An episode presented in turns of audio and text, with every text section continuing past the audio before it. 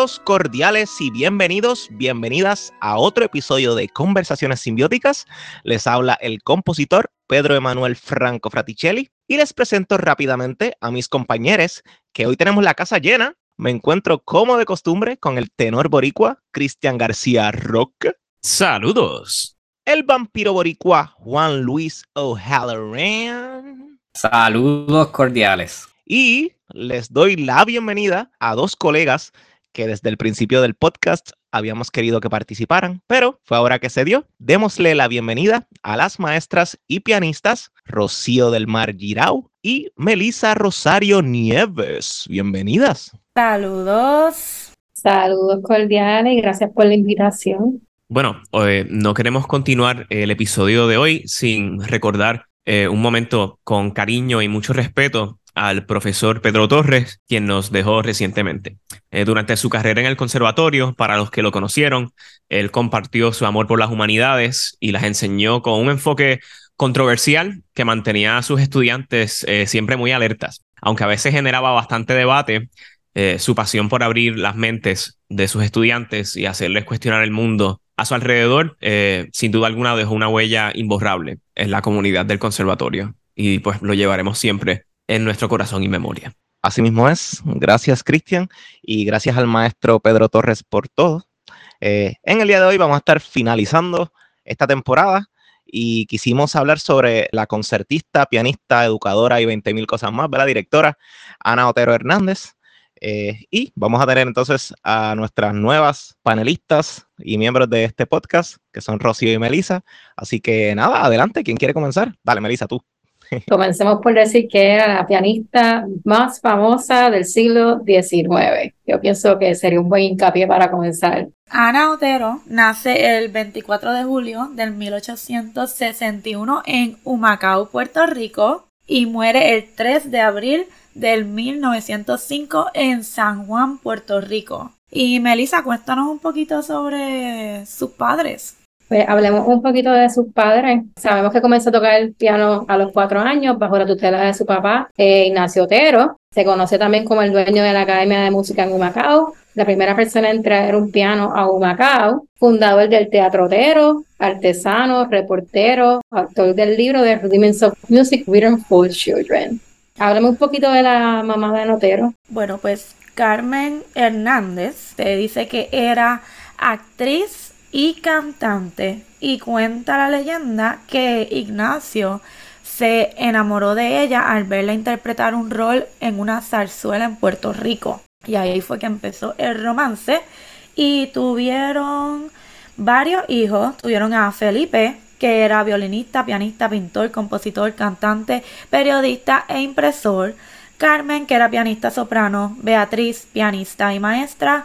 Tomás, que era escritor, contrabajista, pianista y afinador, y Josefa, Josefa Modesta y Julia, que Josefa era maestra, cantante, pianista, y Modesta y Julia eran pianistas y maestras. Y a la quinta de ellas, que era Ana Otero, que era pianista, al igual que compositora y maestra. Y directora, que no se nos ah, olvide esa parte. Eso es bien importante.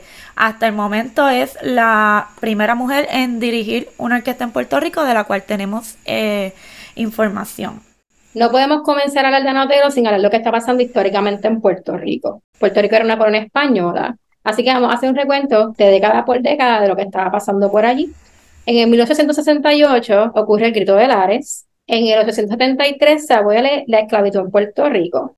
En el 876 se crea el Ateneo puertorriqueño y el Ateneo puertorriqueño es bien importante mencionarlo porque Anautero contribuye mucho con esta, con esta institución. En el 887 se crea el movimiento La Boicotizadora, que era un movimiento radical que se encargaba de auspiciar los comercios puertorriqueños y se comprometía a, boicotear prácticamente todos los comercios que eran españoles. En el 1898, Estados Unidos bombardea Puerto Rico, el resultado de la guerra hispanoamericana, y esto es bien importante porque tenemos datos de que gracias a este bombardeo que pasa en San Juan, eh, se destruye la primera Academia Oro. Luego, en el 1898, se firma el Tratado de París y en el 1900 al 1910 es que se, se trabaja con la ley Foraker. También Ana Otero era contemporánea con músicos como Gonzalo Núñez, Manuel Gregorio Tavares, Juan Morel Campo, Mercedes Arias, Aristides Xavier Arevalo, Julio Ortega, Amalia Paoli, que nacieron en el mismo año, Ana y Amalia, Antonio Paoli, Adolfo Heraquio Ramos y muchos más. No, sé si me estoy adelantando, pero que incluso compositores de la época eh, le llegaron a dedicar piezas y, danzas a, a Ana Otero. Sí, es bien importante también como que hablar, además de que ella en el siglo XIX fue la mujer más famosa y pianista puertorriqueña, sino también hablar de que fue la primera mujer en dirigir una orquesta y que tanto Juan Morel Campos como Julián Dino y la orquesta de San fueron quienes se dieron la batuta hacia ella también. Y que a los 14 años, ella comenzó a estudiar a los 4 años, pero ya a los 14 años anoté una mujer, una pianista completa. O sea, básicamente ella empieza a perseguir sus estudios luego de sus estudios tempranos acá para básicamente no perfeccionar su arte, sino seguir adquiriendo experiencias que la ayuden a, a representar y a llegar a sus metas profesionales como pianista. Así que me... este, descubrí a, a, Gonzalo Núñez, que también eh, parece que le dedicó una obra, una danza, la danza número 8, la busqué, no, no la encontré, pero no conocía de Gonzalo Núñez y Gonzalo Núñez fue maestro de Juan Morel Campos también. tantas figuras que, que, desconocemos que están ahí, interesante. Sí, Gonzalo Núñez es una figura muy importante y fue el primer pianista en salir de Puerto Rico y tuvo una carrera muy extensa. Así que continuamos con los estudios tempranos de Notero. Eh, básicamente una influencia bien grande para Notero su papá en la música. Ella comienza sus estudios a los cuatro años con su padre don Ignacio, como dije anteriormente, y además de estudiar con su padre en Puerto Rico, estudia con la profesora Concepción Gadea y el profesor don Ramón Tinajaro. También en su adolescencia tenemos información de que ella también ayudaba a su padre a dar clases en el pueblo de Humacao, que estamos hablando de que Anotero desde niña tiene su vocación como maestra y está contribuyendo al desarrollo de más pianistas. Además, está decir que eh, algunas de las cosas que hemos encontrado hablan de que Anotero era una pianista completa antes de ella irse a Europa a estudiar. So, además, está decir que una pianista súper virtuosa y súper importante dentro de este tiempo. Luego de, de que pasa esto, Anatero decide continuar sus estudios en Europa. Así que para hacer estos estudios en Europa se hace una gira artística en Puerto Rico. También es importante mencionar que el papá de Anotero se opone a que ella vaya a continuar sus estudios en Europa y que su hermano Felipe tiene que abogar por ella para convencer a su padre para ella y junto a su hermano ir a Europa para que Ana pueda continuar sus estudios. Cristian. Y eh, hay una anécdota también, creo, de un bombardeo que hubo que afectó una academia de música que ellos tenían. Sí, eso en el futuro. Esa es la academia que Ana Tero funda. Ok, bueno. En, la invasión estadounidense. es, eso es luego de ella ir a Europa. Bueno, eso es cuando regresa a Europa, así que nada, eso fue un sneak peek. Ahí está. Así que. Pero sí, hubo violencia. hubo violencia, violencia yankee. Eh, así que continuamos. Ah, básicamente la gira artística comienza en Humacao, en el pueblo de Humacao, y esta gira artística se hace para subsidiar los estudios, que básicamente su programa contaba de tres partes, en la gira artística. Eh, tenía repertorio que se extendía desde zarzuela, fantasía, tenían eh, rondó como El Caprichoso de Mendelssohn, canciones de arte, música popular, conciertos de piano interpretados por la misma Notero, pero además también es bien importante recalcar de que esta gira tuvo muchos artistas invitados que contribuyeron al desarrollo de Anotero y a la recaudación de fondos. La gira se extiende por... Comienza en Humacao, donde en Humacao eh, se presenta Anotero, se presentan las hermanas y otros músicos. Y es bien importante recalcar que ella junto a Rafael Otero, que era su tío, ellos prepararon un coro de 30 niñas, donde Ana y su tío dirigen una zarzuela que se llama Choza y Palacio. Luego de este concierto en Humacao, que fue el 14 de febrero de 1886, van para Ponce en Ponce se encuentran con Juan Morel Campos, que él dirige su orquesta La Progresista. También se presentan personajes como Aristides, de Xavier, pianista, Mercedes Arias, que era compositora también, y la señora Graham, Lizzie Graham, que fue la maestra de Amalia Paoli. Luego de Ponce se fueron a Mayagüez a continuar su gira. Luego de Mayagüez siguieron por San Germán. En San Germán ella dirige orquesta también. Fueron a Yauco, San Juan. En San Juan dieron tres conciertos. Pasaron a Arecibo, donde se realizaron dos conciertos. Que en Arecibo estuvo Adolfo Heraquio Ramos participando, al igual que otros músicos. Fueron para Manatí, Fajardo y culminaron en Guayama. ¿Deseas decir alguna de las citas que se dieron durante esta gira, Rocío? Que las tenemos por ahí. Claro que sí. Durante el concierto de, de Macao, la beneficiada, la pianista por excelencia, tuvo entonces el turno y dominando, como siempre, el piano, tocó con resolución y maestría el concierto Stroke de Weber, en el que demostró una vez más cuánto vale la popular Anita, ave que busca horizontes más exitosos a donde remontar su vuelo en pos de fama y gloria, que no es aventurado augurarle tan grande y cumplida cual ella es. Esto fue del criterio el 20 de febrero en Humacao, 1886. Sí, eso mismo quería decir, o sea, esto es antes de Estados Unidos. O sea, y habían orquestas sinfónicas, habían conciertos. Antes de Europa, o sea, esto es antes, o sea, antes de ella ir a Europa, antes de la invasión estadounidense. Antes de Pablo Casals. Antes de Pablo Casals. Aquí en todos estos pueblos habían pianos, había público. Y orquesta. y orquesta. Y bien importante recalcar la selección del repertorio que se estaba dando aquí. No era solamente un repertorio que, como el que acostumbramos a ver ahora en un concierto, que pasamos a solamente ver música clásica o música popular, sino que hacían una integración para que este repertorio apelara a todo tipo de público, que todo el mundo, tanto las personas que les gustaba la música como esta, que como los conciertos de Bever, las danzas, las zarzuelas, también había repertorio popular que podemos pensar que se cantaban boleros y canciones que eran normales para todos ellos en ese momento o del folclore popular de nuestra cultura. Quisiera aprovechar el momento para mencionar, es un, es un comentario cortito. Si, la si las audiencias puertorriqueñas del siglo XIX entendían que era importante la inclusión de música popular dentro de los conciertos de música clásica, o sea, el mismo Juan Morel Campos contribuye con una guaracha, ¿por qué nosotros nos empeñamos en hacer exactamente lo contrario? Vamos a aprender de las audiencias puertorriqueñas del siglo XIX. Hay cositas bonitas que podemos, ¿verdad? Hay medias ideas raras que deberíamos dejar atrás, pero contra, o sea, eso sería excelente que, ¿verdad? Continuáramos con eso. Sí, es, verdad. Deberíamos aprender de esas pequeñas lecciones. Maybe nuestros conciertos serían más exitosos si hubiera un repertorio variado y no fuera todo caro. Estamos de acuerdo. Continuamos con el concierto de Mayagüez, donde en el periódico Imparcial se habla, se presta flexible a los matices más delicados, ejecución clara, vigor, entusiasmo. He aquí las principales dotes del artista de Humacao. La fantasía Fausto de, Pujols, la Rapsodia húngara de Liszt, el concierto en re menor de Karl Brenner, aquí tocó otro concierto, piezas todas de reales dificultades, así mecánicas como de estilo, fueron las que eligió para esta velada y las que por sus distintos caracteres probaron la flexibilidad de su talento. Así que ella casi no tocaba.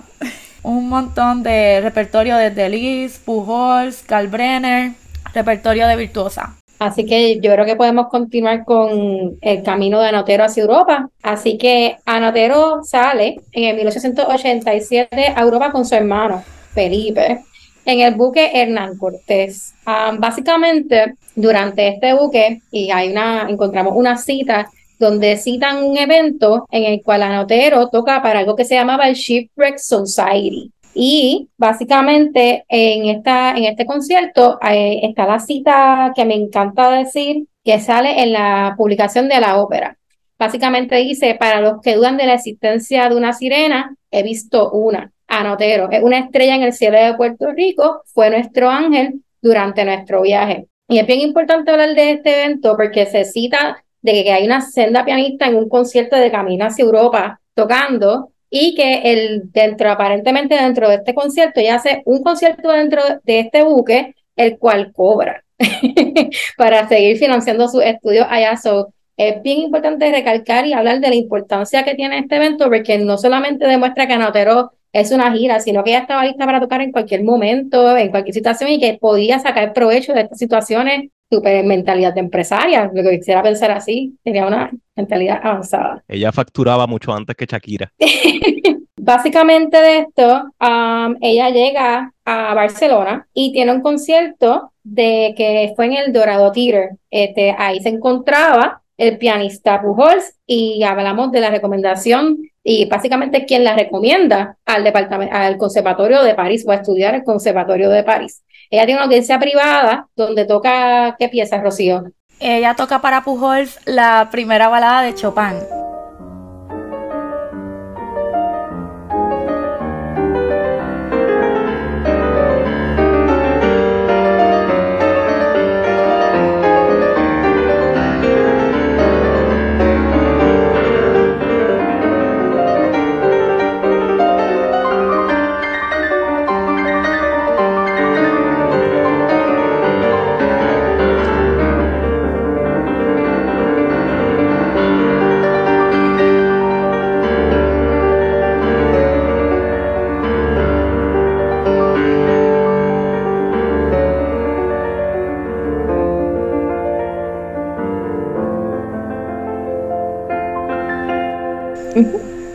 Y pues recibió muchos elogios y él le recomienda que ella vaya al Conservatorio de París a estudiar con el Monsieur Marmore. Algo así. Algo así, disculpen mi francés. Nuestro francés es el mejor. ella recibe elogios de Pujols y le recomienda que vaya a estudiar con Monsieur Le Coupé. El Le Coupé. De Le Coupé. Y luego ella pasa para París bajo recomendación de él. Y en París hay una apertura, pero no plaza, ya que en París, en el Conservatorio de París, las plazas para extranjeros eran limitadas. Y en ese ella estuvo un año tomando clases particulares con profesores de París y luego es que entra a estudiar en el conservatorio. No sé si queramos hablar un poquito del contexto histórico en París, que habíamos hablado de eso en la, en la reunión. Sí, eh, es una época bien interesante eh, para el ambiente pianístico y de composición en París específicamente y verdad en los entornos del conservatorio porque pues es una época de cambio hay muchos cambios en cuanto a la idea de la composición y el performer es precisamente durante el siglo XIX que empiezan a haber cuestionamientos de qué es más importante, la composición o la ejecución, el pianista o la obra más, o tú sabes, la, mente detrás de la composición, o eh, el virtuoso este, que compone o el virtuoso que, que ejecuta nada más y que no compone este, hay ciertas ideas sobre expresividad, que, o sea, sobre el mismo repertorio, hay debates bien grandes sobre qué tipo de repertorio es apto para tocar. Este, muchos críticos durante la época eran bien, en, tú sabes, bien pro de la música de los compositores de ese momento específicamente. Este, estaban locos por salir de la música de los antecesores. O sea, si acaso Mozart se tocaba y cualquier repertorio previo a Mozart se, consideraba, o sea, el barroco, el, música renacentista, eh, no digamos ni tan siquiera este, música medieval, o sea, todo eso se consideraba música que estaba bajo los estándares. Y no solamente eso, sino ideas sobre cuánto un pianista debería actuar físicamente en el momento de tocar, especialmente los virtuosos, o sea, cuánto deberían moverse. Eh, y aparte de eso, pues la idea de que, una idea bien curiosa que hasta entiendo que algunas veces ocurre hoy en día también, la idea de que la música tiene género. Eh, para algunas personas suena bien absurdo, pero la idea de la época es que habían ciertos compositores que escribían cierta música en específica que por su carácter emocional eh, y por la demanda física, los críticos entendían que era música para hombres y que no se debería tocar por mujeres a tal punto que, ¿verdad? La música que se, le daba a los estudiantes del conservatorio en París, los estudiantes de piano, o sea, a los hombres durante todo, lo, ¿verdad? Durante todos los años consecutivos durante el siglo XIX siempre se les daba Beethoven, ¿verdad? Contemporáneos a él. Mientras tanto, a las mujeres, pues, se les, si acaso le daban este, Liszt, a veces le daban Schumann, que pues, lamentablemente los críticos, mm, ¿verdad? Por la música, por la tendencia estética de Schumann, pues lo tendían a tirar con los compositores viejos y este música barroca. Y aparte de eso, pues también le tienes que añadir eh, ideas anticuadas, o sea, machismo básicamente, o sea, sí, exacto, era un ambiente bien fuerte para las mujeres que querían meterse a ese ambiente, porque pues la mujer típica, entre comillas, de la época, tocaba música de cámara en su piano, en el hogar, este, música, se dedicaba a la música antigua, pero la música de los compositores actuales pues se les reservaba a los hombres. Entonces las mujeres que, imagínate, una mujer que entra a ese ambiente a estudiar seriamente y a dedicarse a eso y quiere tocar el repertorio actualizado y repertorio virtuoso,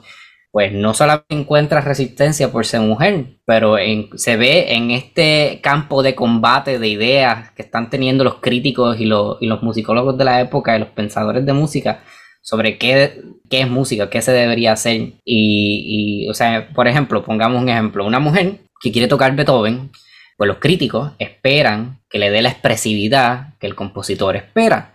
Pero ellos pensaban que el compositor deseaba una expresividad pues... De energía masculina, eh, como si eso De energía masculina, o sea, brava. y pues ahí, ¿qué hace la mujer? ¿Qué, ¿Qué, hace una mujer que quiere apelar al crítico?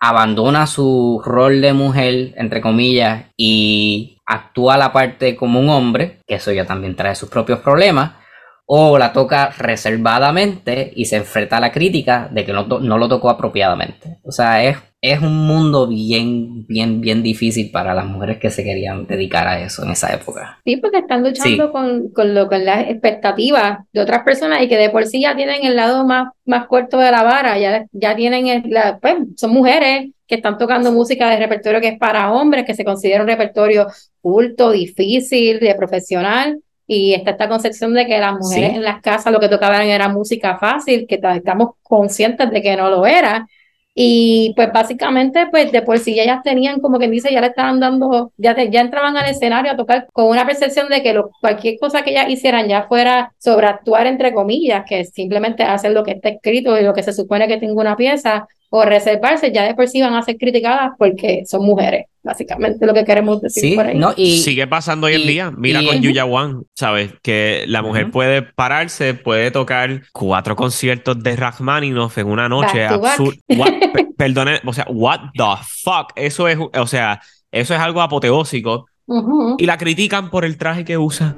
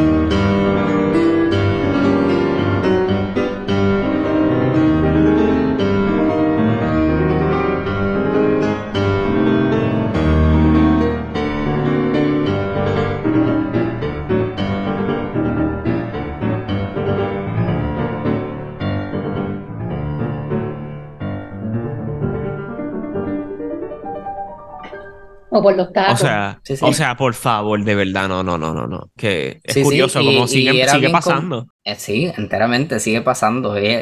así que uno solamente se puede imaginar el ambiente en el que llega Ana Otero. O sea, que eh, ya o sea, ya desde acá en Puerto Rico ya estaba tocando ese tipo de repertorio. Y fíjate, eh, durante el tiempo que estuvo tocándolo aquí, antes de salir a, a Europa, a Francia, el ambiente de las críticas parece ser súper diferente al que había en Francia. Aquí la gente se veía bastante dispuesta a darle la bienvenida a una pianista tocando este tipo de repertorio y no parece haber sido ningún tipo de problema.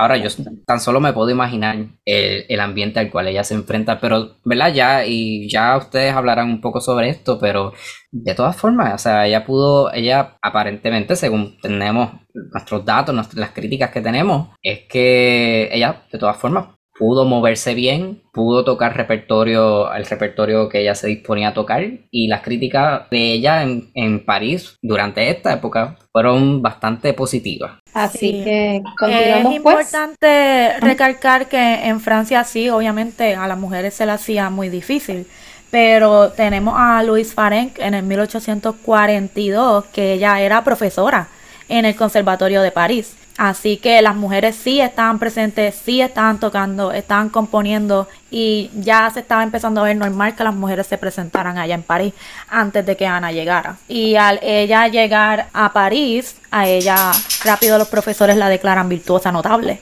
al igual que, en Barcelona. Sí, eso es básicamente el mayor logro. Y, y, yo creo que, ¿verdad? Uh, eso que acabas de mencionar es súper importante porque eh, sí le, damos la importancia a Notero por lo que hizo aquí, por, su conexión inmediata que, tiene con nosotros y el rol que ha jugado en nuestra historia musical. Pero, pero es súper importante mencionar que Anotero pertenece a, una ola de cambio. Eh, ella participa de una ola de cambio que atraviesa Europa durante el siglo XIX. O sea, es, bien importante. O sea, yo lo encuentro súper interesante. Me emociona de que una puertorriqueña haya participado de un momento tan histórico en la historia musical europea. Exacto, sí. Muy cierto. Pues deberíamos continuar con su estudio en Europa. Básicamente, después de que ella tiene este concierto en el Dorado Theater y tiene audiencia con el pianista Pujols, eh, ella pues va al Conservatorio de París, audiciona y nuevamente pues ella está un año allí, no se abre una plaza porque no habían plazas, las plazas eran limitadas para los extranjeros y ella está un año allá, luego de un año sus fondos se agotan, así que ella debe volver a España. Y en España pasan un montón de cosas bien interesantes y de esto hay un montón de citas y muchas personas que jugaron un rol súper importante para documentar esto, estos eventos que se estaban dando. Y uno de estos eventos se da gracias a un mayagüezano sea, se da gracias a un violinista mayagüezano llamado don Marcelino Medina, que no era nada más ni nada menos que el primer violín de la orquesta del Gran Teatro del Liceo en España. Y esta persona gestiona una audiencia o básicamente le presenta a Isaac Albeniz a, Anotero. Y, o sea, Anotero conocí a Isaac Albeniz. Cuando yo me enteré de esto, para mí eso fue como que. O sea, Isaac Albení, Isaac Albení está brutal. Eso para mí, como que que Anotero tenga esa, esa experiencia de tocar para Isaac Albení es bien importante. Y este evento se cita de esto en una revista que se llama la revista Euterpe, o una editorial Euterpe. Y entonces, básicamente, vamos a hablar un poquito de esto. Y me voy a ir a otra figura que básicamente ayuda a documentar este evento, que es nada más y nada menos que Ana Roque. Si no conocen a Ana Roque, Duprey Exacto. funda esta revista para ayudar a Ana Otero con sus estudios. Cuando en Puerto Rico se enteran que Ana y Felipe se, se les agota el dinero, pues es que se crea esta iniciativa de esta revista. En esta revista sale la cita de lo que pasa con Albeniz y Albeniz le dedica a ella su quinta sonata a Ana Otero. Y en esta dedicatoria él, él cita tengo la más viva satisfacción en augurar un brillantísimo porvenir a la señorita Anotero y asegurar que hoy por hoy deben enorgullecerse los puertorriqueños de contar entre sus compatriotas a la artista de tal valía.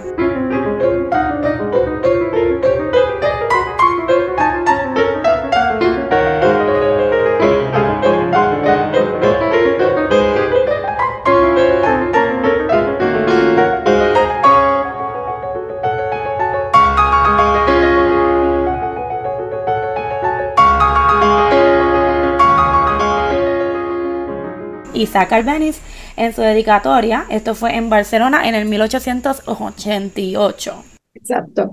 Y hablemos un poquito de Ana Roque, que es bien importante hablar de ella, o sea, no olvidar quién es esta figura, que básicamente fue escritora, educadora, activista de los derechos de las mujeres en, en Puerto Rico y una de las fundadoras de la Universidad de Puerto Rico. Además, es considerada como una precursora del feminismo en Puerto Rico y en el 1917 fue fundada la Liga Puertorriqueña, que es la primera organización adscrita a este movimiento. La revista Telpe también ayudaba, o era una manera de ayudar a mujeres, como lo eran Otero, que estaban para ayudar a financiar o, o de alguna manera motivar a que estas mujeres fueran personas independientes y pudieran alcanzar lo que quisieran lograr profesionalmente en esta época. Y es bien importante hablar de cómo lo que es eh, figuras tan importantes como Ana Roque y el mismo pueblo, que son los que básicamente ayudan a financiar y a motivar y a, llevar estas carreras de pianistas y de las personas que nos estamos hablando ahora mismo a que pues sean visibles y que puedan tener una importancia y una relevancia en otras partes del mundo. Que básicamente me gustaría como que hacer un paréntesis y hablar de que estas serían cosas que se deberían seguir estar dando para seguir motivando a los músicos de la actualidad, porque ahora mismo tenemos que aprender del pasado y ver lo que está pasando allá atrás con todos estos artistas que el mismo pueblo es quien está ayudando a motivar estas carreras, a financiarlas y que básicamente ahora para muchos músicos y personas que están estudiando y personas que quieren alcanzar cosas profesionales se les hace bien difícil porque los recursos siguen siendo escasos para lograr estas metas. Así que es bien importante recalcar la importancia que tiene la, la gente y el pueblo y estas figuras que son relevantes y que hacen cambios y figuras políticas dentro de las carreras de los músicos y las artes en, los países. Así que con esa nota continuamos con el París. París, ella estudió piano con Antoine Francois Marmotel, con Damien Tissot y tomó clases de armonía y composición con Monsieur Tuandot, me disculpan el francés. El profesor Marmotel la llama virtuosa notable y el profesor eh, Marmotel cita sobre ella en un periódico tiene usted una interpretación propia, cualidad no común en artistas modernos. Es usted una artista completa y le aseguro desde hoy un brillante porvenir. Y es Marmotel quien la ayuda a organizar un recital en París en la sala en la sala Player. En la sala Player. Que ahí donde asiste nada más y nada menos que Ramón Emeterio Betance. Eh, Ramón Emeterio Betance asiste a este concierto y hay una cita bien importante sobre este evento también que sale en una revista. Es una carta que él escribe a ella eh, Ramón Emeterio Betances el 21 de abril del 1889 y comienza bien amigable. Querida Anita, Reciba mis sinceras felicitaciones. Anoche asistimos con el corazón lleno de entusiasmo al triunfo obtenido por usted. Su talento queda desde hoy consagrado por aplausos de este público parisense, que en material del arte el juez más competente y más severo del mundo. Sus compatriotas se enorgullecen en saber las manifestaciones de simpatía que ha excitado en este escogido público. Su interpretación tan original y fácil para usted de obras de los Mendelssohn, Chopin, Liszt, Schumann, Albeniz, etc. El país que produce talento como el suyo merece más de lo que tiene, para enaltecerlo en gloria de usted como la de todos mis hijos le pertenece. Un cordial saludo de su amigo Betances. Una carta bien hermosa donde podemos eh, deducir que ellos ya eran amigos, porque la carta comienza diciendo querida Anita y termina un cordial saludo de su amigo Betance. Así que podemos deducir que ya ellos habían compartido tiempo en París. Así que luego de esto, no hay una información ahí concreta que nos diga que Anotero culminó sus estudios, que se graduó. Realmente lo que se dice es que ella vuelve luego de estos eventos de sus estudios, de estos conciertos. Pues también ella tuvo conciertos que se dieron para una más fábrica de piano y estuvo entre Barcelona y París haciendo conciertos. Básicamente uno de estos conciertos es el cual Emeterio Betance visita ella regresa a América en el 890 y básicamente Anotero es recibida, pero imagínense el recibimiento tipo Miss Universe, eh, así, o sea, ella era el top, eh, un evento de que llegó desde San Juan hasta Humacao. Sí, en San Juan a ella la reciben y le obsequian un concierto serenata donde 25 profesores eh, tocan en una orquesta dirigidos por el compositor Don Casimiro Duchesme. Y también a pocas horas de ella llegar, llegaron un montón de telegramas con felicitaciones de distintas partes de Puerto Rico. Así que en Puerto Rico ya se está esperando la llegada de Anita. Y luego de ellos llegar a San Juan, van en rumbo a Humacao, donde en Humacao hay Sendo Party.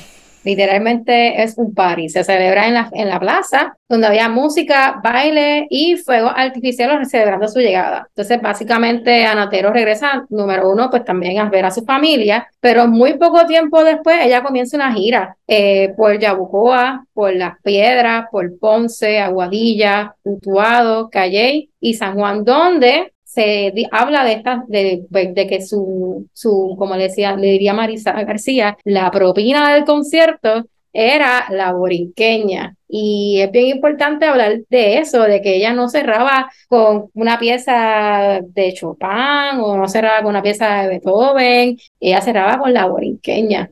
básicamente, luego de eso, ella comienza bien poco tiempo después, después de hacer esta gira durante Puerto Rico, ella comienza una gira pianística con su hermana Julia, quien también era pianista, por Caracas.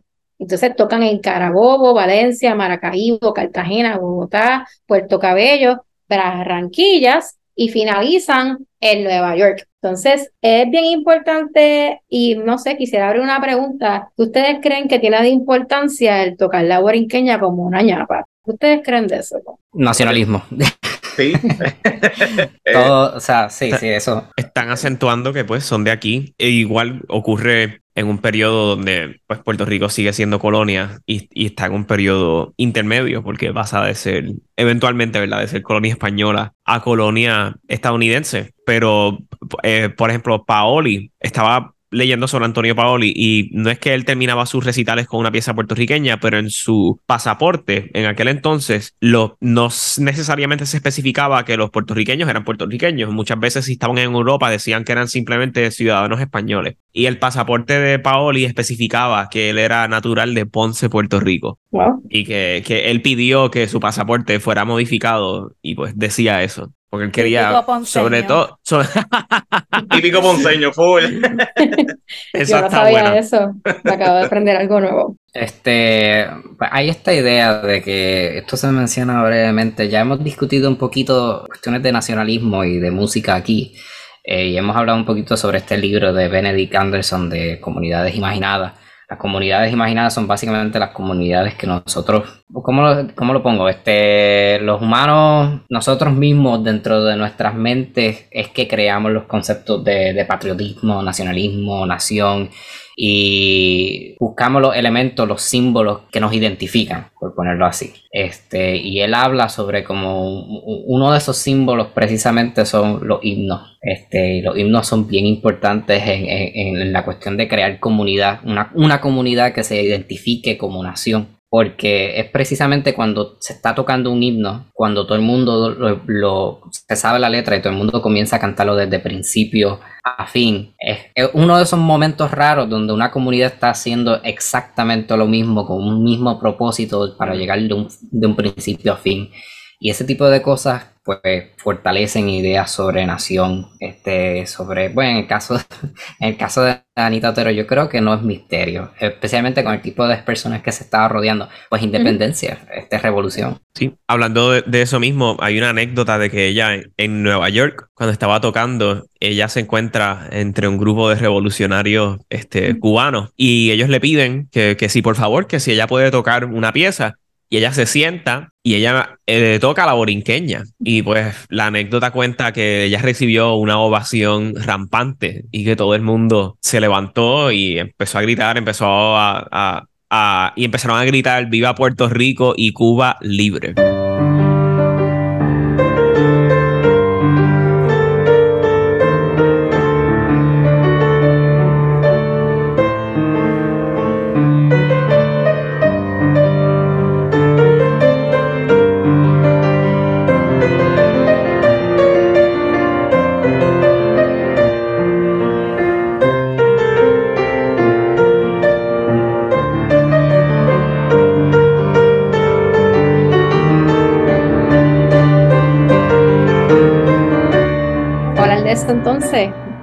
Este, así que Su llegada a Nueva York coincide con el cuarto centenario del descubrimiento de América en el 892. Y entonces aquí ella conoce a José Martí y a Rubén Darío. Ah, vamos a hablar un poquito de ellos antes de continuar un poquito de acá. Pues básicamente, José Martí fue un poeta y político cubano organizador de la Guerra de la Independencia de Cuba, durante la que murió en combate, considerado el iniciador del modernismo literario en Hispanoamérica. Y Rubén Darío fue un poeta, escritor, periodista, diplomático nicaragüense, máximo representante del modernismo literario en la lengua española. Puede ser uno de los poetas que ha tenido mayor y más duradera influencia en la poesía del siglo XX en el ámbito hispano y por ello llamado el príncipe de las lenguas castellanas. Básicamente, Ana Otero se encuentra con ellos en New York eh, y coincide durante este centenario del descubrimiento de América, eh, conoce, como dije anteriormente, conoce a José Martí y este la denomina la pianista de América. Incluso entiendo que hasta le escribe un poema, le dedica unas prosas en el proceso. Entonces, luego de esto, eh, surge una actividad en New York que es, fue organizada por los líderes pues, de Puerto Rico y Cuba pertenecientes al Partido Revolucionario, como conocido como el PR y ahí se comisiona la borinqueña también. Entonces, se habla de que Anotero tenía sus propias letras o sus propias líricas, este, no sé cómo decirlo correctamente, para que hablaba hasta de romper cadenas dentro de la música. Es bien importante hablar un poco, no sé si quiera, no sé si esté correcta, pero entiendo que todavía la borinqueña no era, no era oficialmente un himno, sino era como otro verde luz más en ese momento que venía de una canción popular que se fue como, se le fueron dando diferentes letras y se le fueron dando diferentes eh, significados hasta que se volvió representante del orgullo patriótico de este país. Y pues sabemos que Lola le escribió letras aparentemente a Notero y muchas personas más le escribieron letras a esta pieza, a esta canción o a esta pieza, a nuestro himno básicamente, el arreglo de la borinqueña de Anotero es publicado por el periódico Patria en septiembre de 1892. Entonces, básicamente, en el 892, ella se integra al Club Borinquen de Sotero Figueroa. El Club Borinquen fue fundado por Machín Marín, Alfonso Arturo Schoenberg, Antonio Vélez Alvarado en el febrero de 892. El Club Borinquen fue liderado por Sotero Figueroa y un club de mujeres llamado Mercedes Barona, liderado por Inocencia Martínez, que era la esposa de Sotero Figueroa. Hablemos un poco de Sotero Figueroa. Sotero es considerado uno de los principales poetas del siglo XIX de Puerto Rico. En su juventud estudió con Rafael Cordero. Eh, básicamente, al igual que Rafael Cordero, fueron artesanos y él, además de ser artesano, eh, ejerció su oficio como fotógrafo, fue también periodista, poeta y dramaturgo, mano derecha de José Martí. Entonces, básicamente, el Club Borinquen eh, estaba liderado también por las dos Antillas de Alfonso Sherbeck. Estos tres clubes revolucionarios eran creados por la, fueron creados por la comunidad de Nueva York y básicamente estaban constituidos principalmente de tabaqueros. Y ellos se encargaban de recaudar fondos para apoyar al Partido Revolucionario y básicamente pues apoyar lo que estaba pasando con los movimientos para independizar ambas islas. En el 1892, luego, además de estar en Nueva York, ella estuvo muy activa como maestra de piano y también como pianista concertista. Ella, además de estar en, en New York, ella estuvo en San José, en Costa Rica, en Caracas, en México, en Baltimore, en Boston, en Chicago y en Filadelfia. Estuvo bien, bien activa, bien activa, bien activa como pianista, como activista, podríamos decir también. Y luego ella tiene que en el 894 aproximadamente, ella, vuelve a Puerto Rico porque su padre se enferma. Sí, ella regresa a Puerto Rico porque su padre regresa, eh, se enferma y ella tiene que hacerse cargo de los negocios de su padre. También en el 1894 aproximadamente ella sufre de un infarto y queda una parte de un brazo de ella queda inmóvil y ella como quiera sigue ejerciéndose como pianista y tocando piano. También ella funda junto a sus hermanas la Academia Musical Otero en el Viejo San Juan, que era una escuela muy prestigiosa donde la gente viajaba de distintas partes de Puerto Rico para tomar clases. Y personas como Carmen Sanabria, que era la matriarca de la familia Figueroa, la mamá de lo, del quinteto Figueroa, viaja a San Juan a tomar clases con ella. Personas como Moncita Ferrer, la hermana Cicardó, toman clases con ella en el Viejo San Juan. Se dice que es la escuela más prestigiosa de la primera década del siglo XX. Y esa es la academia que los estadounidenses bombardean se bombardea a Estados Unidos y ahí esa eh, escuela sufre esos daños. De hecho, hay una carta sobre eso que es escrita por la mamá de Anotero y dice, hoy los yankees comenzaron a bombardear la ciudad comenzando a las 5 de la mañana. El bombardeo continúa hasta las 8 de la mañana. Triste y mortífero lo que pasa a sus habitantes. Como resultado de la declaración de guerra, Dejamos la capital, en abril 23 abandonamos la academia, la cual puede que no volvamos a abrir. A mí se me paran los pelos cuando pienso en cómo debe ser experimental son ese cambio. tres horas de bombardeo, o sea, wow. Es a veces un temblor de tres, cuatro minutos y, desconcierta a todo el mundo. Imagínate un bombardeo de varias horas. O, un tiroteo de, varias, de, de varios minutos. De varios minutos. Se, siente como la cosa más horrible del mundo. Imagínate un bombardeo que se siente pues en la capital entera y que tú te sientas obligado de ir de la capital. Y que por consecuencia se destruya tu academia porque se destruye. Eso, mismo quiero decir, o sea, algo como una academia que me consta que es algo bien difícil de mantener y de desarrollar y que de repente de un día para otro, ¡pum! le tiran un bombardeo ahí, se destruye eso. Que probablemente el piano quedó destruido, que ya tenía un piano de cola, libros, que probablemente se trajo de Europa. Horrible.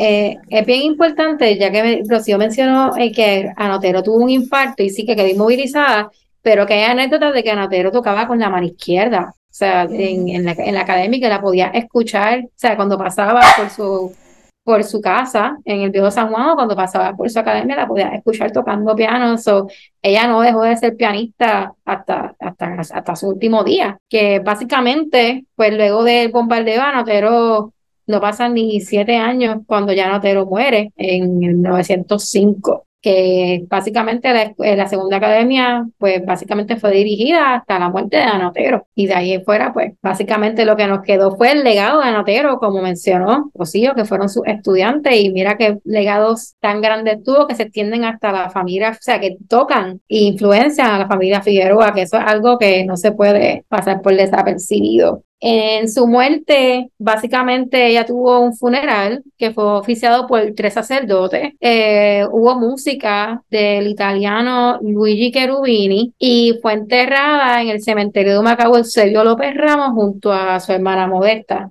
Parte de las cosas que encontramos de las reseñas de su funeral, pues se llamó, le decía como los funerales de Anotero. Y básicamente dice, como se había anunciado, el sábado último se efectuaron las honras fúnebres por el eterno descanso de la señorita Anotero. Un artístico y elegante catafalco, obra de don Tomás Otero, ostentaba preciosas coronas en la cúpula a 5 metros de altura y detalla todas las coronas que tuvo Anotero, que fueron un montón. Y pues más nada, básicamente habla de que el primer cuerpo en donde se leía la memoria de Anotero de la, de la señorita Anotero y habla de que tres sacerdotes oficiaban y la magistral misa del, reputado compositor Cherubini con acompañamiento de armonium y orquesta, cantada a perfección por Miss H. Cook, señorita Teresa Moreno Calderón y Mr. W. Hamilton. La concurrencia fue numerosa y de lo más selecto de esta ciudad. Cuando tú dices corona, ¿qué, qué es? Pues corona fúnebre es lo que se, ah, los arreglos florales que se hacen. No es la cerveza. Ah.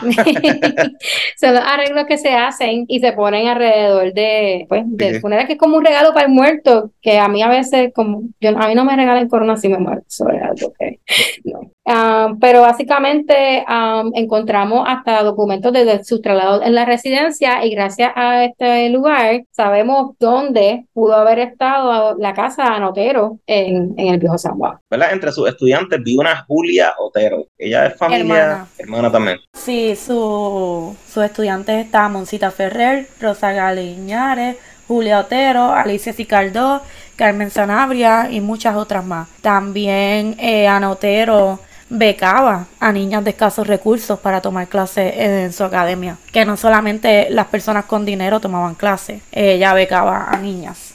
Y también es bien importante que luego de su, su muerte, eh, un grupo de estudiantes de ella toca música de ellas, composiciones, que eso es algo que no hemos hablado mucho. Si hablamos de que en París ella toma clases de armonía y de composición, pero en París ella publica el Vals Primer eh, Pensamiento, también tenemos información que ella compuso una danza que se llama Un atrevimiento, que nada más con el título sabemos cómo era la Anita Otero y también tiene un vals de concierto. Y me imagino que publicó mucha otra música, que no publicó, sino que escribió mucha otra música. Pero el único, la única pieza que publicó fue el primer pensamiento en París. Esa fue dedicada a su padre, ¿verdad? A su padre Ignacio Otero, que fue su maestro. También sabemos que personas como Juan Morel Campo, Tavares, Gonzalo Núñez y Ramón Sarriera le dedicaron piezas.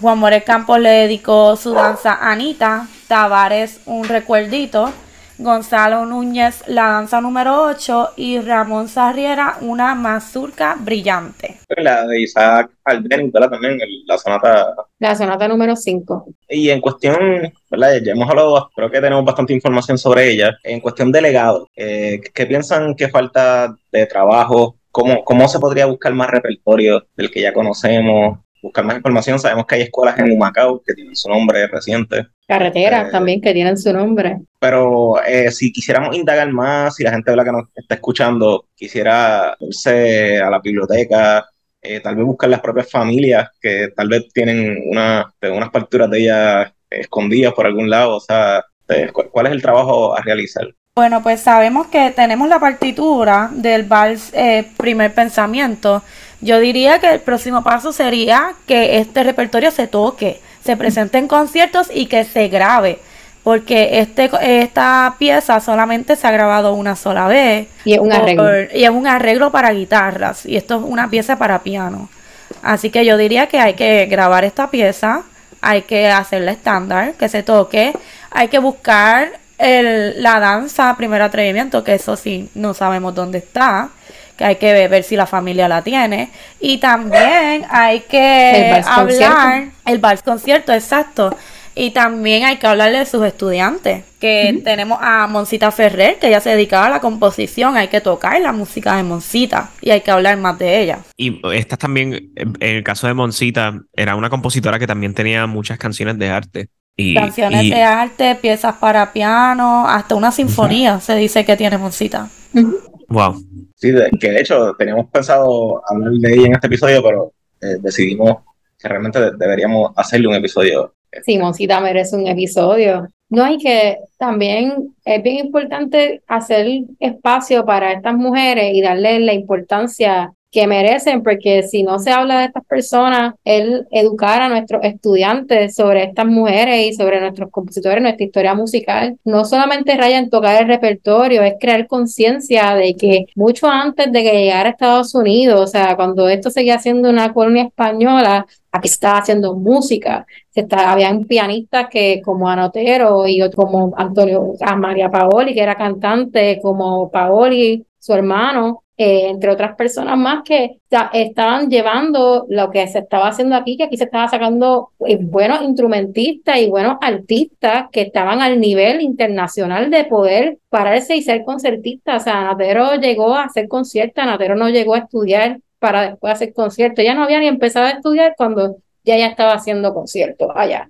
que estaban sumamente preparados y capacitados para, para los retos y todas las cosas que vinieran por el camino, que no solamente rayan tocar la música, llevarla a la sala, sino también educar a las personas más jóvenes y no solo en nuestros contemporáneos sobre la importancia que es conservar nuestro repertorio como tal, que es algo que ese sentido de pertenencia que tristemente no se nos inculca en la academia. Y hay que mencionarlo, de que se habla de que todo lo que no es nuestro está mucho mejor, es más complicado, tiene un nivel más alto y merece ser tocado en sala de conciertos. Sin embargo, seguimos menospreciando lo que es el repertorio de acá, el repertorio que fue creado para, para nosotros y por nosotros, que es nuestra voz. Y tendemos a, pues, de alguna manera minimizarnos y de alguna manera silenciar nuestra historia. Y hay que enseñar y que mientras más nosotros eduquemos a los jóvenes, mientras más eduquemos a nuestros contemporáneos, las personas mayores que nosotros, nuestros maestros, a nuestros mentores, sobre que lo importante que es tocar este repertorio, hablar de estas personas,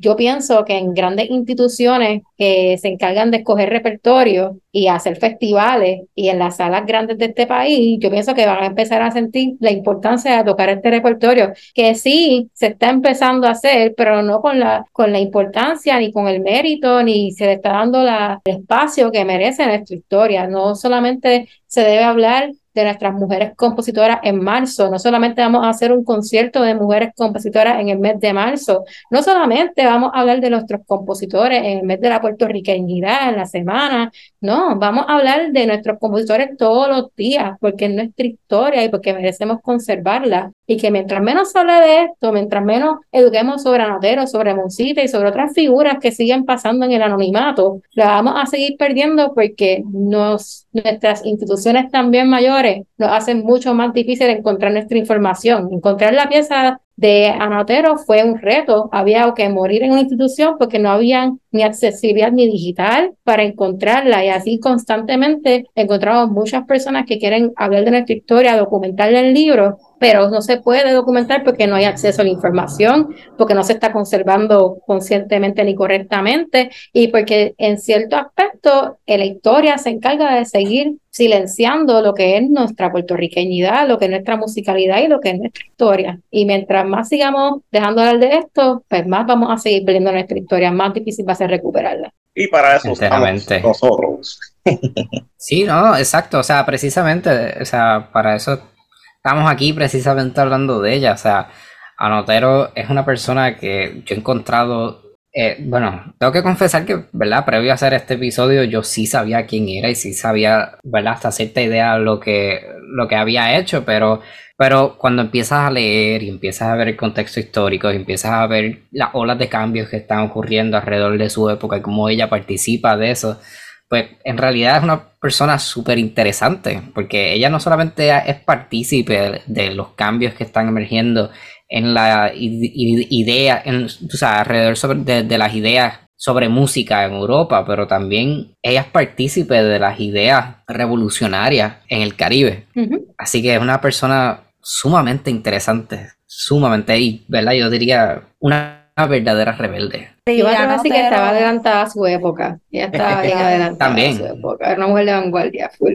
Enteramente, sí. Sumamente importante, concertista, era directora, compositora y era alguien que estaba al mismo nivel que Juan Morel Campos, que Tavares, que son estos personajes que sí se nos enseñan en la escuela, pero de Anotero eh, yo vine a aprender de ella por primera vez gracias a la clase de mujeres compositoras latinoamericanas que la ofreció la doctora Ana María Hernández Candela. Y yo estudié en una escuela libre de música.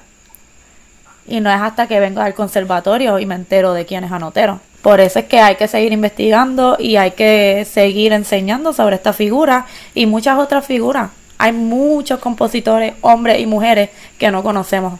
Ya que menciona eso de, porque mencionaste a Juan Manuel Campo, hay una en el, artículo de, de, Itza, Alegría, que verdad, después estaremos poniendo los, recursos, ¿verdad? Las referencias, todas las vamos a poner en la descripción del episodio. Pero a mí me, da mucha gracia la carta que le envía Juan Morel Campo a, a, Ana, donde él está diciendo, no, porque es que yo, pues yo no, yo no soy inteligente, aquí la inteligente eres tú. tú sabes. Es que. Como que tratando de decirle, pues, te puedo escribir muchas cosas lindas, pero yo no soy inteligente como para hacer eso. Tú, tú eres la inteligente, tú, tú sabes, te aprecio, eres excelente. ¿Sabes? Ese tipo de cosas. Sí, fue un fax de que tocaba de memoria y se cita sobre esto. Hay una cita que dice, al terminar la ejecución de las distintas piezas que sin, sin descanso de memoria tocó Anita, resonaban los aplausos espontáneos y entusiastas. El criterio del 25 de febrero de 1980 sobre la gira artística en Puerto Rico luego de su viaje en Europa. Eh, que también habían citas en el periódico que tú puedes encontrar así de momento que la gente veía sus conciertos y escribía notas en los periódicos para Anita, que Anita las pudiera leer. O sea, imagínense en la sección de los clasificados con una nota dirigida hacia tu persona porque inspiraste a alguien en tu concierto. O sea, ella... A mí, y lo bonito es que ella les contestaba por, eh, por, por cartas a los periódicos. O sea, ella sabía moverse bien, ella escribía cartas y las publicaban en los periódicos para sus fanáticos. O sea, me encanta porque o sea, sabemos que es virtuosa, sabemos fenomenal, este, por, ¿verdad? No solamente por los críticos en Puerto Rico, los críticos en Europa, los críticos en Estados Unidos, los críticos en Sudamérica. O sea, era una superestrella, básicamente. Era carismática. ella sabía hacer relaciones públicas. Cuando, cuando uno es artista y el PR es importante. Claro, y eso de que dice Melissa, de que ella tocaba de memoria, esto es algo que no era común en la época, que se estaba empezando a hacer. básicamente, no sé, yo me gustaría decir que, o sea, fuera de la figura que era Notero, pianísticamente hablando, reducirla, o sea, yo, a mí me, me sorprendió un montón porque cuando uno habla de pianistas o músicos o compositores, Usualmente nos enfocamos en lo que es su obra, lo que hicieron, cuántas competencias ganaron, cuánto, cuántas compositores, composiciones eh, publicaron, quién las tocó, pero no, no miramos quiénes fueron como, como personas, como personas políticas, como personas de autogestión. Y lo importante que es la autogestión de un músico, que las cosas no van a cambiar. O sea, estamos hablando que en el 1800 había que autogestionarse y había que, que trabajar para, para poder conseguir guisos y poder hacer giras y no, las cosas no cambian, que a pesar de que somos un país que producimos músicos, que tenemos una gran grandes personas y figuras artísticas, no hay recursos y en ese momento no lo habían y ahora muchos menos recursos, muchas menos oportunidades hay para poder autogestionarse porque no se están dando estos espacios para las personas que están subiendo o para las personas que ya están allá y que pues es bien difícil cuando no se tiene pala y cuando no se tienen ciertas cosas para poder lograr sonar o tocar en una sala y aparentemente no era muy diferente en los tiempos de allá. Sí, fue hay dos temas que me, gustaría, gustaría, tocar. Uno es pues, el canon puertorriqueño, que ya lo hemos hablado un poquito, eh, y es un tema que se habló, se está hablando mucho luego del simposio que hubo en Chicago, que hace falta un canon puertorriqueño y no solamente para que simplemente exista, sino para que se toque también. Estaba hablando con, ¿verdad? con Maximiano y él, él solamente es, es una persona complicada que, que, pues lo entiendo, porque tiene que llevar una orquesta sinfónica pero como que él solamente piensa en las trabas, no piensa en las oportunidades. Y hablamos con Yavetza, eh, Yavetza Viva, La, la directora, y es una persona que está mucho más llena de ideas y mucho más llena de oportunidades. Y creo que es importante tener una persona así visionaria que quiera llevar las cosas hacia adelante y no que esté constantemente pendiente a las trabas que hay constantemente, porque las trabas siempre van a estar ahí. Y el canon, pues nada, va a tener que pasar eventualmente. ¿Cómo hacerlo? Eso es lo difícil. Hemos hablado con Joanny Navarro eh, para hacer como un colectivo de, compositores y unir piezas. hay distintas maneras, pero es algo que tiene que pasar. Este, ah, y me gustaría también hablar del el ambiente condescendiente tal vez o machista, en el que vivía también eh, Anotero, que lo estábamos hablando ahorita y me parece interesante, porque es algo, algo interesante para hablar, eh, de cómo los que estaban alrededor de ella tal vez la, la trataban condescendientemente por ser mujer. Me parece un tema interesante para discutir. Pues comencemos por el canon. Yo, yo opino que sí, se debe organizar y hacer un canon, claro que sí, pero también, ¿cómo vamos a hacer un canon de algo que no se está tocando? el canon se crea, en parte sí, porque las personas se organizan para tocarlo, pero si este canon no se toca, ¿de qué nos sirve hacerlo? ¿Entiendes? Yo pienso que más allá de hacer un canon, es que las personas que están educando en, en las instituciones académicas, que las personas que tenemos la batuta en educar niños, adultos, adolescentes, quien sea, también enseñemos sobre nuestra música, qué es lo que está pasando. O sea, nosotros no te,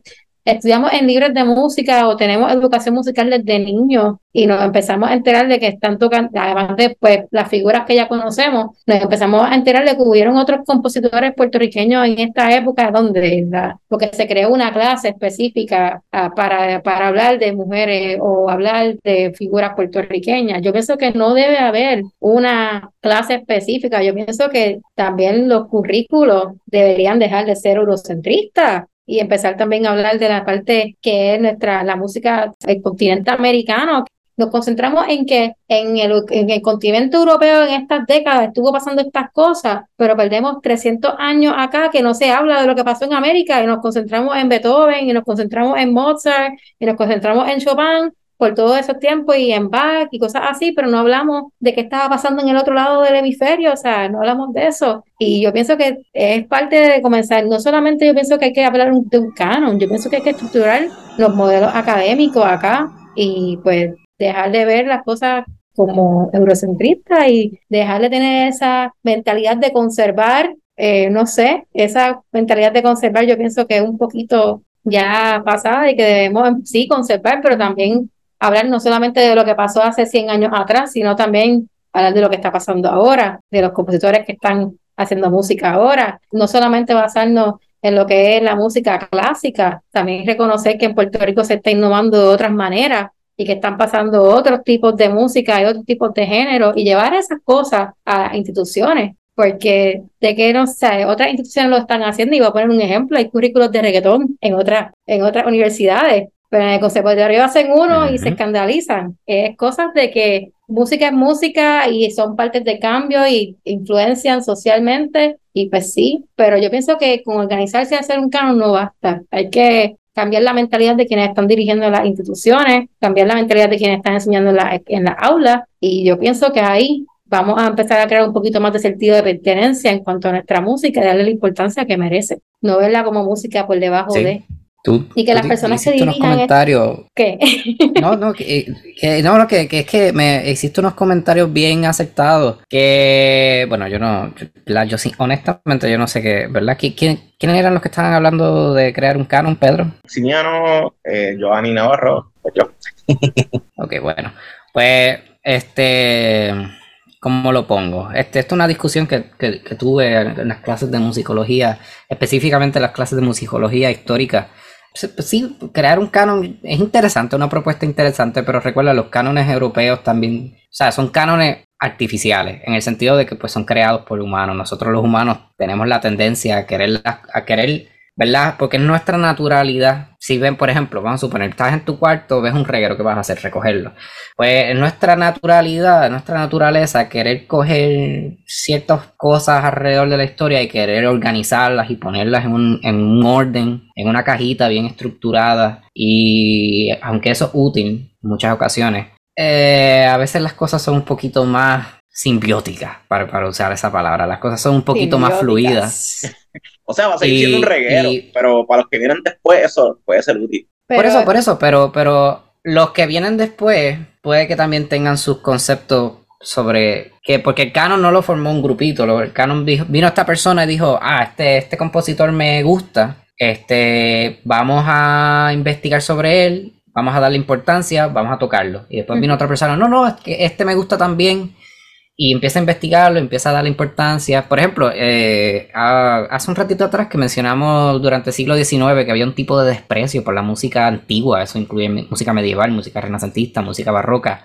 ¿Verdad? ¿Cómo salieron de ese desprecio a incluirlo aparte del canon? Pues vino gente que tomó interés en el tema y empezaron a decir, no, pues vamos a, vamos a coger interés, vamos a, vamos a discutirlo en las universidades, vamos a tocarlo en los escenarios, vamos a darle la importancia que merita y así es que eventualmente se une a, lo que es el canon. Y nada, lo que quería mencionar es que esos comentarios, que esas discusiones que tuvimos, eh, Melissa ¿verdad? acaba de dar en el clavo. O sea, eh, más que organizar, es tocar. Es tocar, moverse, hablar, discutirlo, este, verificar los currículos este, y que se incluya esta información. O sea, crear interés yo creo que lo que viene primero antes de que se organice la estructura. No, y que no, no, que, los, que los canon son problemáticos, porque estamos, estamos pasando crear un canon en Puerto Rico de un canon que de por sí dejó un montón de gente afuera por sus condiciones sociales. O sea, en los siempre se queda gente fuera.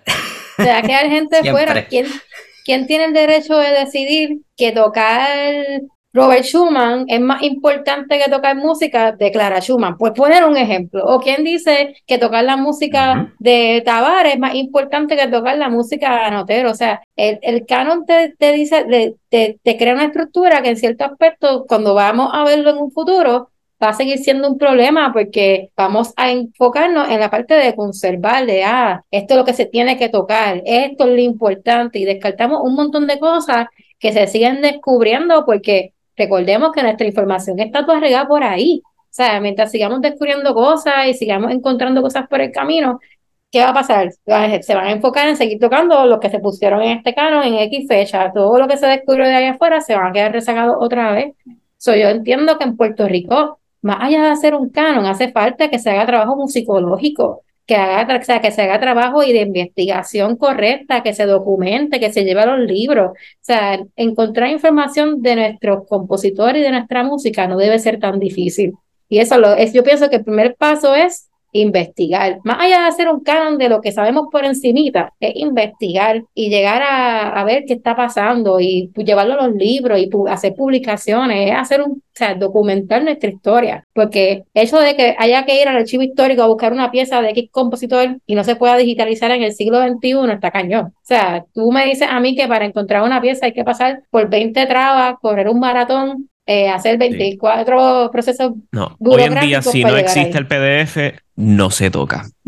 Esa es la realidad. Sí, ya encontramos piezas en manuscritos y la gente no la quiere tocar porque es complicado. Así que toda esta música se tiene que pasar. Toda esta música, yo diría que hasta volverla a publicar, hacerla accesible. En el Conservatorio de Música no está la pieza de Anotero. Pues hay que ponerla. Para y que cosas que, los estudiantes tengan acceso a esta música. Bueno, las dos piezas de Anotero que conseguimos son, difíciles de, leer. Sí, pero en, el conservatorio se tocan cosas difíciles. Claro que se pueden tocar y claro que, bueno, es parte del currículo del conservatorio que los estudiantes toquen música puertorriqueña. ¿Por qué no la estamos escuchando en los recitales de graduación? Porque no se le da la importancia que merita, porque se sigue viendo como música debajo de un nivel cuando es música igual de importante que lo es la música europea. Mientras sigamos con una mirada eurocentrista, eh, yo pienso que el problema es cambiar la mirada eurocentrista y empezar a enfocarnos en el macro de lo que es todo, que mientras cosas pasan allá, cosas pasan acá. Como dijo ahorita, pues tenemos muchos años de información porque estamos mirando al lado equivocado. Y siento que en cierto aspecto, sí, crear un canon está cool, sí, hablar de estas cosas está cool porque seguimos fomentando el diálogo, la discusión, la investigación, que es algo bien importante pero pienso que la parte de documentar, la, parte de crearla y hacerla accesible a las personas, pienso que va a ayudar mucho a la permanencia de estos repertorios y a la, y a la sobrevivencia. Música que no se toca música muerta. Música que tú no tocas es música que se murió. Si tú escribiste algo y se quedó en un papel y nadie lo grabó, no se documentó, no se publicó, se murió. Y ahí quedó, porque uno se va de esta vida y si no tienes quien se encargue de hablar de tu, en tu posteridad, pasamos al olvido y lo mismo pasa con la música. Hay que hablar y hay que documentarla para la posteridad para cuando los que le importe menos o les importe más lo tengan ahí. Pero mientras sea difícil encontrar la información, es como cuando tu profesor te manda a buscar el manuscrito de Mozart porque había una pieza, una nota que piensa que está mal y tú tienes que hacer ese trabajo, porque a eso sí se le presta importancia, pero esta música es difícil de leer, yo no voy a pasar el trabajo de, leer ese manuscrito porque es difícil, pero todo es difícil. Lo importante, la, diferencia es la importancia que se le da y eso empieza en la educación. Fíjate, ahora que hablas de, eso, de, los manuscritos, eh, recuerdo un análisis se le estaba haciendo a las canciones de Cielo y Agua de Héctor Campos Parsi, eh, el maestro Guido ¿verdad? Entonces estaba, estaba hablando y poniendo unos asteriscos, unas alteraciones a la partitura que él pensaba que iban. Y, uno piensa, mano, ¿y si realmente Héctor Campos Parsi estaba eh, experimentando con sonoridades y pues puso notas fuera de, la escala simplemente para crear una, otra sonoridad, otro y pues, pues, así, así a veces como que hablamos por encima de los compositores. Es que técnicamente cuando vemos la historia, la estamos viendo desde nuestra propia perspectiva. Yo pienso que eso es prácticamente lo que pasa cuando uno empieza a analizar historia y lo que hacen cuando ven las piezas de Beethoven. Ah, yo pienso que Beethoven estaba pensando en esto. O sea, no, o sea, exactamente. o sea, es, eso es lo que pasa. O sea, no podemos dejar de hablar de que eso es lo que pasa, que la gente dice, yo creo que lo que ese día y escribió esto así por eso. es que hay una de ridiculeces que uno ve, no, porque en este pentagrama él claramente sentía tal cosa. Y yo, claro que no. ¿Tú hablaste con él? ¿Le preguntaste? No. Pues como tú sabes. Entonces también cuando, pues hasta pues nada, eso es otro tema, pero lo que es la interpretación histórica, cuando tratan de interpretar cuestiones históricas, pero se dejan llevar exclusivamente con la partitura, sin, sin fijarse o sin darse, tú sabes, o sin prestar atención al contexto histórico, si en la época era común la improvisación, etcétera, etcétera, y dejan al lado eso por completo. O sea, eso es otro artículo que estaba leyendo precisamente sobre los pianistas en siglo XIX, que, tú sabes, la improvisación era súper importante y a veces, pues no necesariamente las piezas que se tocan de siglo XIX ponen a los pianistas a, improvisar. Pues nada, eso es otro tema. Continúen, a la mía. Entonces, la otra pregunta, ¿cuál era, Pedro? Que nos quedamos en el canon un par de rato. no, y, me encanta, realmente me encanta este tema. Antes de, de pasar, ¿verdad? Me gustaría, porque tal vez es que yo tengo una imagen del canon que no. ¿Qué es un canon? Pues un canon Un orden. es, es un orden El orden, lo que es aceptado. De lo que se entiende que es importante, pero nuevamente, como a, a veces Rocío me recalca a veces, todos los días cuando elijo tocar piezas que son canon y se me olvida que existieron otros compositores que tocaban repertorio igual de difícil, es que el canon en cierto aspecto para mí y mi experiencia, y esto estoy hablando de mi experiencia, de mi manera de ver el canon, básicamente me dice, esta música es importante, es lo más difícil, te va a formar como pianista o como músico, te va a hacer, qué sé yo, un concertista grande, pero estas piezas que están ahí, picheadas, porque es que no son importantes, son fáciles, son fáciles de tocar, y yo pienso que le quita importancia no a lo lo que es la música, y no lo son. O sea, No lo son. Vemos el arreglo este de la borinqueña de Anotero. Y eso se ve bien difícil. y técnicamente, Sí. ah, si no lo, si lo pensamos aquí, técnicamente el canon puertorriqueño existe. Sí. ¿Qué es lo que se toca en la Eso- sala sinfónica? Amores Campos, Tavares, Quintón. Cordero, ¿cómo se llama? Este, Ajá. Vamos a Yo iba a hacer un. Yo iba a hacer experimento ahora mismo. ¿Ese es el canon puertorriqueño? Sí, sí. Ujú. Voy a hacer ¿Y un canon experimento existe? cortito, Pedro. Compositores, si tú- vamos a hacer una pregunta. Te voy a hacer un, un, un- un quiz, así un pop quiz, así, este, sorpresa. zumba. Si sales mal lo editamos, porque no vamos a pasar vergüenza. Este, Tirado al medio, Comay, tirado al medio. Tíralo. No lo voy a editar, tranquilo. dime compositores, lo- eh, digo, siglo XIX, dime los primeros compositores que se te vienen a la mente. Estoy hablando de compositores de danza, etc- etcétera. Dale. Manuel Tavares, este, por el campo, ¿cómo, cómo se llama el chamaco que, que busco ahorita? Aristide. Ajá, Aristide Xavier, este, um, um, Está bien, ya dijiste algunos. Ok. ajá, ajá. Dime compositores de princ- ¿Qué di- tienen en Dime, dime compositores ahora. ¿Cuántas mujeres dijiste? ¿Cuántos? ¿Por qué tienen en común todos ellos? Ajá. Dime, dime ahora los compositores de pi- principios del siglo XX. Principios del siglo XX. Ahí hay varios que te gustan. Morel Campos todavía. este, Vale, perdón, perdón. Este, siglo XX. ah, No, no, ajá, siglo XX, siglo XX. Siglo XX, sí. este, Mil- los 1900. exacto, pero, pero mediados, principios, porque, De Puerto Rico, de Puerto Rico. porque Francis Schwartz ya son los 60 por allá abajo. Pero está, siglo XX, como quieras. Ok, pues Francis Schwartz, este, Apontelede, este, Veray, Campos Parsi, ah. Campos Parsi, exacto. Compositores de siglo XXI, vamos a los 2000. No te puedes decir a ti mismo. yo eso iba a decir yo. Este, bueno, ahora mismo, pues Seide, Seide, Alfonso Fuentes, este, Ok. Armando Ramírez, ¿verdad? Por decirlo, Raymond Torres, Sí, sí. Torres Santos. Ok. se- Ah, ok, ok, espérate.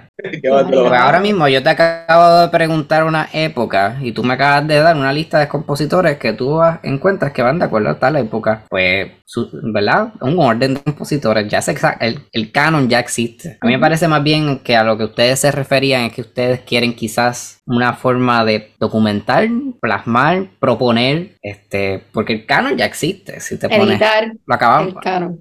Bueno, lo Ajá, pasa- exacto. O quieren, o, o quieren eh, quizá cuestionar, Ampliarlo. quizás añadir personas. Exacto. Ajá, lo que pasa es que no está escrito en ningún lado. O sea, Pero es que el canon no, para mí el canon no está escrito, para mí el canon es algo que se determinó, que es lo que se va a tocar, pero no es como que esta es la lista del canon, o sea, sabemos que hay una lista canon, pero yo pienso que inicialmente no se creó de esa manera, o sea, yo pienso que fue como con Mira, 50-50. Pedro, o sea, es como el río. Pedro va a subir allá a- al yunque. Pedro va a salir al yunque y va a bajar con, con, Con una canon piedra. en una tableta como Moisés. Ese es Tallada. el canon de. Y, y la rompo ahí. ¡Pla! En verdad, eh, eh, o sea, parece que no estamos vacilando esta idea, pero realmente para mí sí, el canon ya existe y se está viendo en la sala aquí. O sea, ¿qué se está tocando en la sala? ¿Qué se tocó en la sinfónica? ¿Qué se está tocando en la sinfónica? Se está tocando compositoras, se, tocó, se, to- se está tocando música de otros compositores que no sea lo que ya conocemos, que en Navidad se tocan los mismos tres arreglos. Que no se busca más, más música porque estamos pensando en lo que el público está buscando por la tradición, porque hay que conservar la tradición, pero ¿dónde está la parte de innovar, de progresar con la época? ¿Dónde está la parte de, de literalmente hacer el trabajo que debe hacer una orquesta, que es tocar música de compositores que están vivos de nuestra actualidad y también tenemos que tocar del pasado? Y Pero eso es algo que está teniendo éxito, porque la semana pasada se realizó el concierto de la mujer en la música y se tocó Johanny Navarro, se tocó Angélica Negrón y fue un éxito. Sí, el concierto no estaba tan lleno, pero las reseñas fueron muy buenas. Y siempre que se toca música de compositoras que están vivas, como Johanny, este, Angélica Negrón, Awilda Villarini, que eso se hizo, yo creo que fue en el 2020, fue un éxito total. Hay que seguirlas tocando y hay que seguir buscando los otros compositores, los hermanos Ramos. cuando hemos escuchado música de ellos en la orquesta o en conciertos del Festival Casals? Puerto Rico tiene mucha música de cámara que no se está tocando, Gonzalo Núñez. Ese fue alguien que yo vine a conocer, yo creo que luego de graduarme del conservatorio. Yo lo conocí hoy.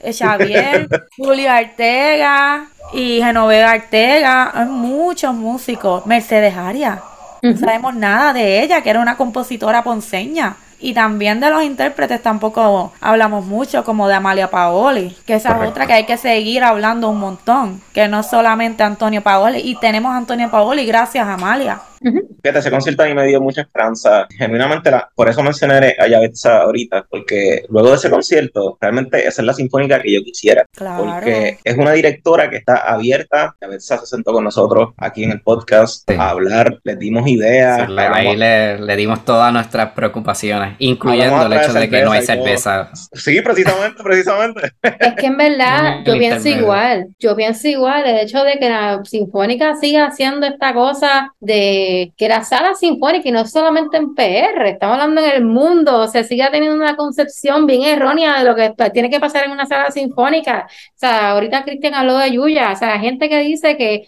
que ella le falta el respeto a la sala y a la importancia del repertorio por la manera en que se viste, como si eso importara. Como si ella con un traje de baño toca brutal, con un traje toca brutal, en tacas, con ras, como sea. Y yo pienso que es también que las personas que dirigen la sinfónica empiecen a abrir su cabeza a que los tiempos están cambiando y que la razón por la cual esas salas están vacías no es porque, porque, porque a la gente no le gusta escuchar música, es porque se sigue viendo como algo que no es accesible hacia el público que, entre comillas, no es culto, que no conoce de esto y se sigue dirigiendo al mismo público que, que se lleva dirigiendo por años, que qué está pasando con ese público. Lo digo, lo digo, se está, muriendo. Se está muriendo.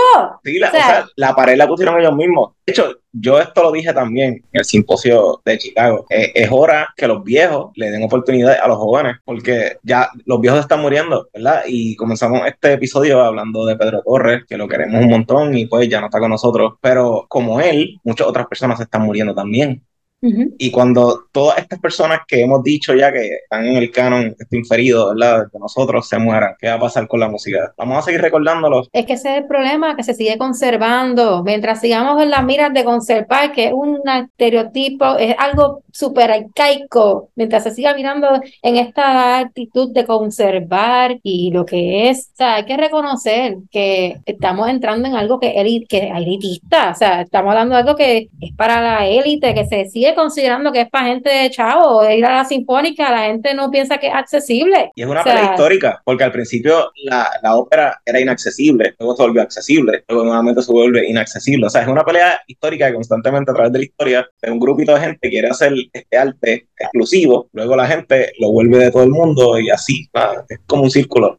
Sí, mientras conservar nuestra historia se siga mirando de la manera como se está viendo, que sigue siendo elitista en la manera de menospreciar nuestra música, la manera de que esto es más importante, tocar en la sala Chopin es más importante que tocar, qué sé yo, musita o tocar, o sea, y lo digo por experiencia también como pianista, o sea, uno monta, eh, como parte de nuestro repertorio es montar piezas puertorriqueñas. ¿Cuántas llegan a recitar? ¿Cuántas llegan, ¿Cuántas llegan al jurado? Vamos a empezar por ahí. ¿Cuántas se montan? Porque es que ni te las piden. O sea, perdón, es mi maestra, las quiero, pero no te las piden, rara vez te las piden, porque se considera repertorio que no está a los estándares de la altura de lo que es tocar Beethoven, Chopin, Bach, Mozart, Liszt, Debussy, Rachmaninoff. Eso es lo que se espera en nuestras salas del conservatorio, en nuestros jurados, en nuestros exámenes, que en verdad la mentalidad tiene que cambiar no solamente en todo, hasta en nosotros como pianistas, como, como músicos, como, como educadores. Si no cambiamos, si no empezamos a cambiar ese chip, que en parte es algo que se va inculcando por años, no se hace nada con nada. O sea, nos quedamos aquí hablando de la posibilidad de hacer y se,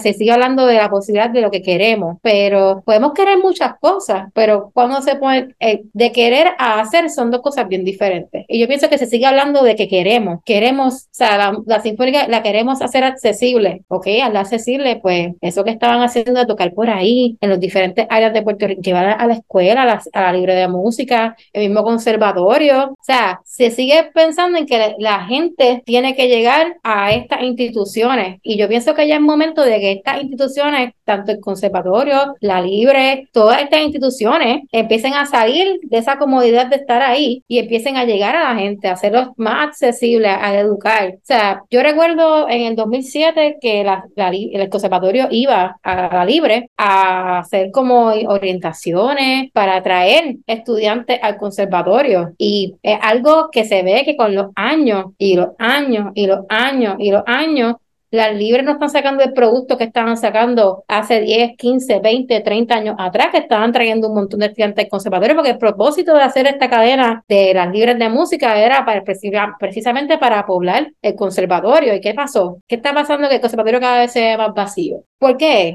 A la gente que, qué está pasando con el conservatorio, que hay unos departamentos que están más llenos que otros y que son los que básicamente pagan la renta del conservatorio. ¿Por qué creemos que eso? Porque hace falta modernizar los currículos. Todo empieza con modernizar y dejarle conservar, dejarle pensar que esto es más importante que, que el prestigio de la academia. Sí, fue hace poco que se abrió un espacio para un bachillerato en voz eh, de música popular, en canto de música popular. O sea, qué bueno que ocurrió, pero diantre, eso no, o sea, estamos súper maestra. La gente lo hizo primero. Mira, sí, ese bachillerato se iba a abrir. Mira, yo me acuerdo que yo recibí el panfleto del conservatorio en el 2012 para entrar a en 2013 y ahí decía canto jazz. En el 2012-2013, mi panfleto decía canto jazz. ¿Y qué pasó? Se quedó en nada. Se quedó en nada. So, en verdad, yo pienso que, que no se siga hablando, que, que, que bueno que estamos abriendo estos espacios para hablar de figuras como Anotero. Qué bueno que se van a seguir fomentando estos espacios para seguir hablando de cosas que no, que no conocemos o llevarlo, hacerlo accesible a otras personas y espero que mucha gente escuche este podcast y que hablen y que se eduquen y que les dé con tocar piezas de anotero e informarse más de ella y consigamos más cosas de ella. Pero así, yo pienso que este, este trabajo que se está haciendo en este podcast, que ustedes están haciendo en este podcast, es súper importante porque ustedes están documentando no solamente lo que pasó, sino lo que está pasando ahora. Y esto ayuda a que se siga haciendo accesible la información de nuestra música y de quiénes somos y de lo que y que se siga fomentando lo que es el sentido de pertenencia. Pero yo siento que deben haber más espacios como este o sea, no se puede resumir a que solamente el podcast de colectivo simbiosis eh, o de conversaciones simbióticas es el único podcast que va a estar hablando de lo que está pasando en la música de Puerto Rico. O sea, yo pienso que como este espacio deberían abrirse más para que sea mucha más información la que podamos llevar por allí, o sea, de que haya nuestra música esté en las plataformas digitales, de que la música se toque, se grabe, se siga visibilizando, que se hagan conciertos y está cañón porque la autogestión lo que le cae a ustedes, a nosotros, que estamos haciendo esto, que lo estamos haciendo porque queremos hacer algo y contribuir a, nuestra información y historia del país, pero nuevamente no debe recaer en poquitas personas. Yo pienso que es un trabajo de todos o todes hacer algo así. Sí, no, es suficiente. Qué bueno que dice eso, eh, porque realmente este podcast no es una institución oficial de gobierno. O sea, esto es una iniciativa independiente, que realmente pues no hay mucha. Está, está el podcast Lado B, que es más popular, no basta con, ¿verdad? Que lo hace muñeca, este, y hay así como proyectitos bien pequeños, pero bueno, muchas veces hacemos más que instituciones grandes como lo son el mismo Instituto de Cultura o hasta el Conservatorio, ¿verdad? Y, sin, sin ofender al conservatorio, porque es nuestra, no, es mi alma mater, pero estudié ahí. Bueno, le debemos mucho al conservatorio, o sea, yo le debo al conservatorio y estoy agradecida a mi experiencia, pero pienso que la experiencia puede mejorar en el conservatorio y no se puede decir esto con cosas ciegas, o sea, las instituciones tienen que progresar.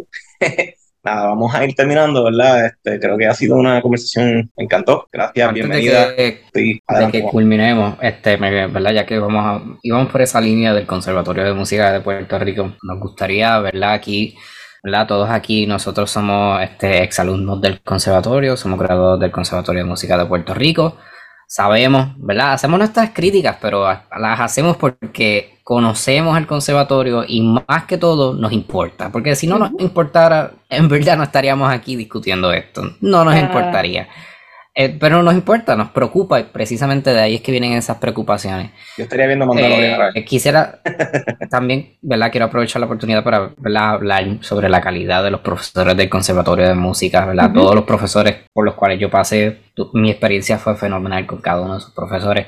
Siempre tengo mis... Uno siempre tiene sus favoritos, obviamente. Pero los profesores del conservatorio son de lo mejor de lo mejor. Este, y pues queremos expresar ¿verdad? Nuestro, nuestro apoyo a, a, a los reclamos de, ¿verdad? De, los profesores del conservatorio de música, a las revisiones salariales que están proponiendo eh, bien merecidamente. y también dar luz que muchas personas no saben que el conservatorio es una universidad pública, así como es la UPR, y que una de las tres instituciones públicas que hay en el país de educación superior y que depende del gobierno que y que pues, básicamente revisen estos salarios es bien importante que pues el gobierno empiece a meterle chavo a las artes porque le llevan cortando fonditos de conservatorio hace par de años también. Yo digo que la universidad es como, el conservatorio es como una universidad charter.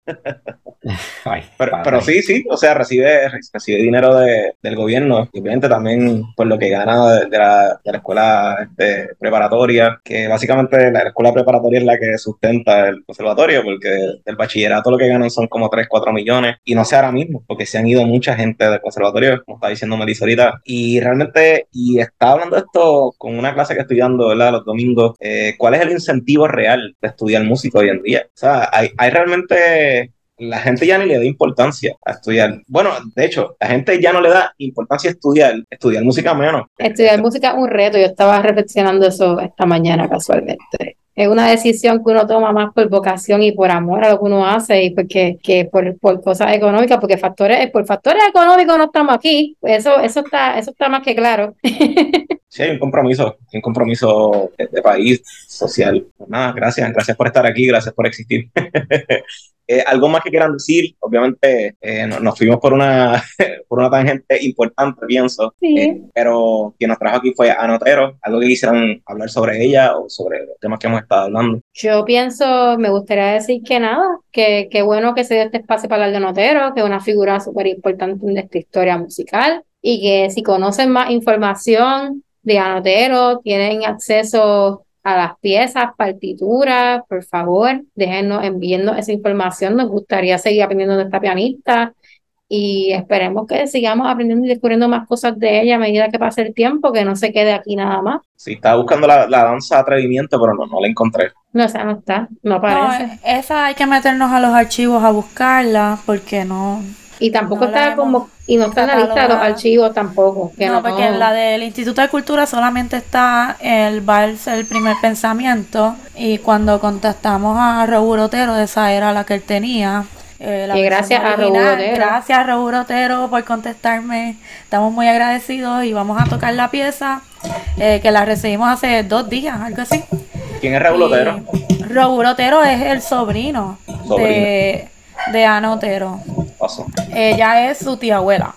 Así que estamos muy agradecidos. También estamos agradecidos con la profesora, este, la doctora Ana María Hernández, que ella ha estado haciendo una labor excelente con su curso y también este, siempre eh, dando la mano eh, cuando uno eh, va y les pide ayuda, comentarios, partituras. Ella fue la primera que me dio a mí una pieza de Moncita Ferrer. Así que muchas gracias a personas como ella y seguir buscando más información y llevarla al conservatorio para que otros estudiantes tengan acceso a ella. Bueno, pues gracias, gracias. Eh, bueno, ¿y cómo la gente las puede conseguir en las redes, Rocío? Pues me pueden conseguir en Facebook como Rocío del Mar Giragua Arroyo o en Instagram como Del Mar Piano y me pueden leer en Twitter como Del Mar underscore Girao. Y Melissa, ¿cómo la gente te puede conseguir en las redes? Pues a mí en las redes me pueden conseguir por Facebook. Mi nombre es Melissa Nieves Rosario. Me pueden conseguir también por Instagram, que es todo pegadito. Se dice así, entre lunas y estrellas. Tiene musiquita, ¿verdad? ¿Cómo la gente puede buscar tu música? Pues básicamente, sí, ese es otro proyecto. Eh, me pueden conseguir como Mel Ross eh, un proyecto que estoy haciendo de RB mezclado con todas las influencias caribeñas que podamos encontrar de aquí. Y está súper cool y pronto viene musiquita por ahí, así que sí, síganme también para que escuchen lo que viene. Muy bien. Bueno, y seguimos hablando de la música. Vuelven al podcast. Ah, pero, pero no, tenemos que hablar de Moncita Ferrer. Eh, bueno, si nos sigues invitando al podcast y, y te gustó esta experiencia, aquí estamos. Yo me encantó. Ah, nice. claro. Gracias, gracias por estar aquí. Este, bueno, y Corillo, bueno, ya, la gente sabe más o menos, pero Cristian, ¿cómo la gente te puede conseguir en las redes? Bien fácil, me pueden conseguir como Taylor Boricua en Instagram. Cristian, y di algo de, del episodio, no, hablaste mucho, habla algo, di algo. Eh, no, creo que estos episodios así de estas figuras que pues son figuras emblemáticas en nuestra historia, pero que han quedado por alguna razón sepultadas bajo pues las historias de otras personas que estuvieron en su época y, y necesariamente porque coño, una figura como Ana Otero, pues basta con leer sobre su vida para darse cuenta de que no podemos hablar de la historia musical de Puerto Rico sin hablar de ella. Y pues añadiendo a lo que está diciendo Melissa, es necesario este trabajo de documentar y de buscar, porque pues todo, todo lo que se hace viene siendo una semilla para el trabajo próximo, porque pues una partitura que se encuentra se digitaliza, se publica, si se publica, ¿sabes? Después que ese documento está publicado, sabrá Dios quién lo toca, quién lo encuentra, ¿sabes? Es cuestión de, de sacar todo a la luz y hacer el trabajo. Sí, definitivo. Bueno, y como decía Juan ahorita, que su vida es súper interesante. O sea, no, no, hay, no hay que investigar demasiado o leer demasiado para tú leer por encima su, su biografía y decir, wow, esta persona estuvo bien interesante. Wow, la armadura. bueno, Juan, ¿y cómo la gente te puede conseguir las redes? Me pueden encontrar en Instagram como el vampiro boricua y en Facebook como Juan L. O'Halloran. O'Halloran sería O apóstrofe H A W L O R A N. Bueno, Juan, ¿cómo, ¿cómo, están esas publicaciones que estás haciendo? Nada, o sea, ahora mismo estoy haciendo este, unas investigaciones de interés propio sobre, ¿verdad? Este, la celebración de San Patricio en Loíza. Este, estoy haciendo, ¿verdad? Pueden esperar próximamente una publicación en, a través del blog del, Olga Iglesias Project. Este, nada, no voy a decir, no voy a decir más. Muy bien, sí, este, me gusta, me gusta que, que hablemos de nuestros proyectos porque a veces como que decimos, ok, soy cantante, soy compositor, soy, soy trompetista, qué sé yo, pero es bueno también que la gente sepa que nosotros hacemos muchas cosas independientes. Eh, sí, sí, somos se, pianistas. Trabaja, se, trabaja mucho. Y bueno, nada, a mí me pueden buscar por mi nombre, Pedro Emanuel Franco Fraticelli, Facebook, Instagram Peter Frank 7. Hace poco grabé una obra de viento madera, se llama En la lucha, eh, también voy a grabar pronto una danza, Bianca, y tengo otra obra que se llama eh, La Bruja y el Bosque, que también la voy a grabar. Así que esperen mucha música. Quiero grabar más mi música. Creo que, como decía Melissa ahorita, hay que subir música en las redes para que la gente pues, sepa. Grabar. Eh, al y podcast para Definitivamente, al podcast lo pueden buscar como Conversaciones Simbióticas en Facebook e Instagram, Simbiótica Pod en Twitter. Gracias por haber apoyado otra temporada de Conversaciones Simbióticas. Eh, y pues nada, gracias, gracias por todo. Seguimos trabajando por la cultura y la música puertorriqueña. Y será hasta la próxima. Viene, viene, Corillo, viene, viene, viene. Gracias por la invitación, Cori.